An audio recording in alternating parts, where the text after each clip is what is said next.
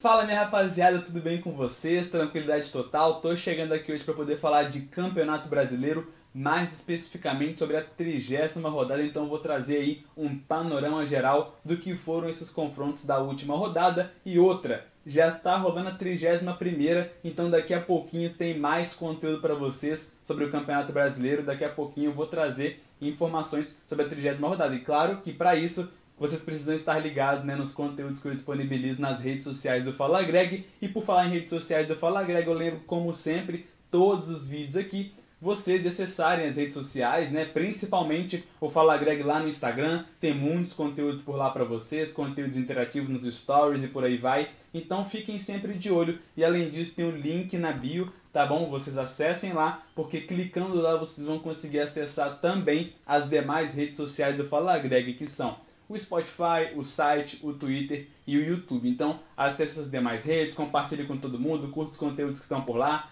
principalmente o YouTube também, se inscreva por lá, curta os conteúdos se vocês gostarem. Se não gostarem, é só deixar o dislike, comenta também, críticas construtivas são sempre muito bem-vindas em todas as redes sociais. Então fiquem de olho, o recado tá dado, compartilhe com todo mundo todos os conteúdos do Fala Greg. Vou começar aqui a falar do primeiro confronto desta, desta 30 rodada, que foi entre Corinthians e Fortaleza, melhor para a equipe de Silvinho, que venceu dentro da Neoquímica Arena, dentro de casa por 1 a 0 só que esse jogo foi decidido no finalzinho, Cantígio entrou e decretou essa vitória para a equipe do Timão numa bela jogada, diga-se de passagem. Então, o estrangeiro da equipe do Timão conseguiu marcar esse gol. O Corinthians, que nesse momento se encontra na sexta colocação com 47 pontos, e logo acima está o Fortaleza, né, que foi o seu adversário nesta última rodada, com 48 pontos. Na sequência, nós tivemos um confronto interessantíssimo, nada mais, nada menos que um Grenal, onde o Internacional, no qual o Internacional conseguiu essa vitória importantíssima, também decidida no placar mínimo, após um belo cruzamento de Edenilson ali,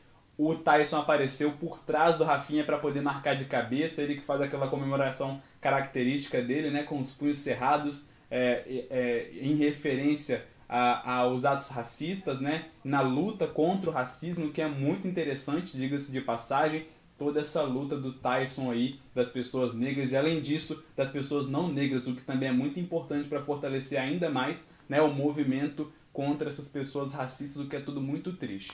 É, mas o confronto foi decidido no, por, pelo Tyson, né, que conseguiu marcar esse importante gol de cabeça para a equipe do Internacional, colocou o Inter na frente e destaque para a confusão que teve no final do jogo, a provocação ali do Patrick, que pegou o caixão em referência à equipe que está morta, né, que vai cair para a Série B. Enfim, toda provocação é sempre muito bem-vinda, muito válida, porque isso que mantém o futebol vivo, né, tudo muito bacana ver essas provocações. Teve uma confusão ali no final, é claro, é comum que isso aconteça, né? Até porque o adversário não vai aceitar esse tipo de provocação. Enfim, ao meu ver, tudo ok, tem que provocar mesmo porque o futebol é assim. Na sequência nós tivemos Fluminense e Esporte, melhor para o tricolor carioca que venceu no finalzinho e mais uma partida decidida no placar mínimo 1 a 0 David Braz fez um gol de cabeça, a torcida do Fluminense estava vaiando bastante, xingando a torcida da lá da arquibancada, mas David Braz conseguiu colocar a equipe do Fluminense na frente,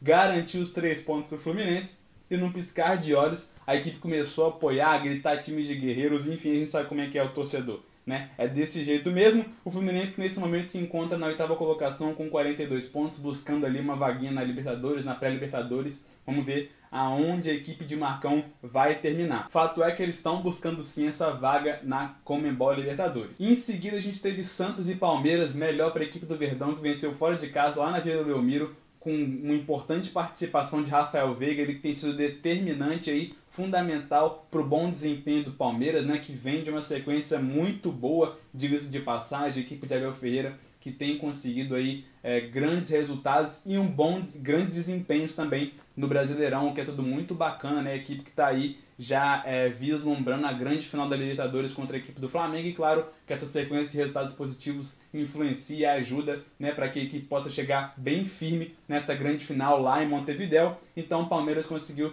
é, é, vencer por 2 a 0 está ali na, na segunda colocação, aliás, né, nesse momento o Flamengo se encontra na terceira com um jogo a menos. O Palmeiras, então, na segunda colocação, com 55 pontos. E já a equipe do Santos, lá embaixo, na 16ª colocação, com 35 a 5 pontos do esporte, que é o primeiro na zona de rebaixamento, né, o 17 colocado. Então o Santos que luta aí contra o rebaixamento, a equipe do Santos que nunca caiu, né, vale reforçar. Depois nós tivemos um confronto entre Atlético Mineiro e América Mineiro, confronto aí de equipes mineiras que aconteceu lá no Mineirão. Melhor para a equipe do Galo, que venceu também pelo placar mínimo. Um gol muito bonito de, de Guilherme Arana, ele que tem sido um dos principais laterais também da competição. certamente vai estar na seleção do campeonato. O Galo levando esse título, então, reforça ainda mais a presença dele na seleção do Campeonato Brasileiro. Arana que tem sido fundamental e, claro, justificando né, suas boas atuações é, aparece na seleção brasileira, o que é tudo muito importante para a carreira do atleta e justificável também por, por, tudo que ele tem feito ao longo dessa temporada. Em seguida, e o Galo, né, mais líder do que nunca, vale reforçar isso. Em seguida, Bragantino e Atlético Paranaense, o confronto aí que foi uma prévia, né, podemos assim dizer, da grande final da Sul-Americana e melhor para a equipe do Furacão que venceu com gols de Pedro Rocha e Marcinho então o Braga perdeu dentro de casa, dentro do Nabia Bichedid, não conseguiu derrotar a equipe de Furacão do, do Alberto Valentim. Três pontos na conta da equipe do Furacão. E claro, o Bragantino, que apesar da derrota, segue bem no G4 com 49 pontos. O Furacão, para informá-los, nesse momento na 11 posição com 38 pontos. Na sequência, nós tivemos Bahia e São Paulo, melhor para a equipe do tricolor baiano, que venceu por 1 a 0 também pelo placar mínimo. Um bonito gol de Rossi, que colocou 3 pontos na conta do Bahia, que luta pela permanência na Série A. O Bahia, nesse momento, na 15 colocação, com 36 pontos, né, a 6 pontos, então, da zona de rebaixamento. Importante resultado para o Bahia, que venceu dentro de casa. Logo após isso, nós tivemos o confronto entre Ceará e Cuiabá, melhor para a equipe do Vozão, que venceu por 1 a 0 com gol de Messias. A equipe, então, que nesse momento se encontra na décima colocação com 39 pontos. O Cuiabá, nesse momento, na nona. A equipe que saiu derrotada, Cuiabá na nona colocação, a equipe de Jorginho, também muito bem colocada no Campeonato Brasileiro, com o mesmo ponto do, da, da equipe do, do Ceará, né, também com 39 pontos, mas são alguns detalhes ali de gols marcados, gols sofridos, que fazem com, que a equipe do Cuiabá permaneça na frente. E vale também é, destacar nessa né, campanha que a equipe do Cuiabá tem feito ao longo desse Brasileirão, que é muito bacana. E para poder fechar a rodada, nós tivemos um confronto entre Chapecoense e Flamengo que foi bastante movimentado. Esse confronto que aconteceu já na segunda-feira, 2 a 2 A Chape que foi muito valente, diga-se de passagem nesse confronto. O Flamengo saiu na frente, tomou a virada, buscou o empate lá na, na Arena Condá, né? um jogo muito movimentado. Destaque para Gabriel Barbosa, que deu um importante passe para um golaço de Michael, que também tem sido fundamental para os bons resultados do Flamengo. Imagina se não fosse o Michael nessa, nesse, nessa grande fase, né? nesse grande momento que ele está vivendo.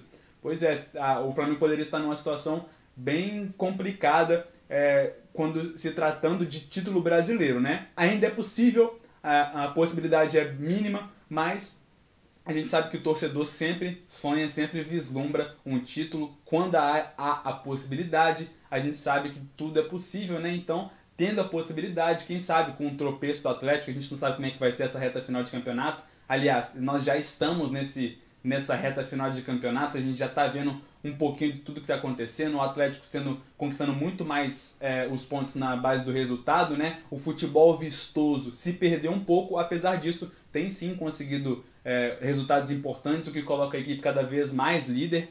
Mas nesse momento, como o Flamengo ainda tem a possibilidade de conquistar o título brasileiro, claro que o torcedor vai continuar cobrando, e principalmente Renato Gaúcho que está com a corda no pescoço. É, claro, por conta do futebol brasileiro ser bastante resultadista, mas tem um detalhe, um pequeno detalhe, né? Ele não consegue treinar a equipe a todo instante, tem essa dificuldade também, mas é um outro assunto. Né? Rende bastante, inclusive até para a gente trocar uma ideia sobre isso, Comentem o que, que vocês acham, né? Para eu poder produzir um conteúdo em cima disso. Mas enfim, um pontinho para cada lado. A Chape que lá, tá lá na lanterninha, né? Como eu já vim falando há um bom tempo. Já podemos colocar lá na Série B também. Já falo isso é, há várias rodadas aí, há vários resumos do Brasileirão para vocês. Mas a Chape então a gente já coloca na Série B e o Flamengo ainda assim buscando esse título, esse título brasileiro. Com isso, a 30 rodada do Campeonato Brasileiro chegou ao fim Já estamos de olho na 31ª, tem muitos jogos ainda hoje, claro que eu vou estar muito ligado para trazer muitas informações para vocês. Então é isso, galera. Um forte abraço, fiquem de olho nos conteúdos do Fala Greg, porque tem muita coisa por vir.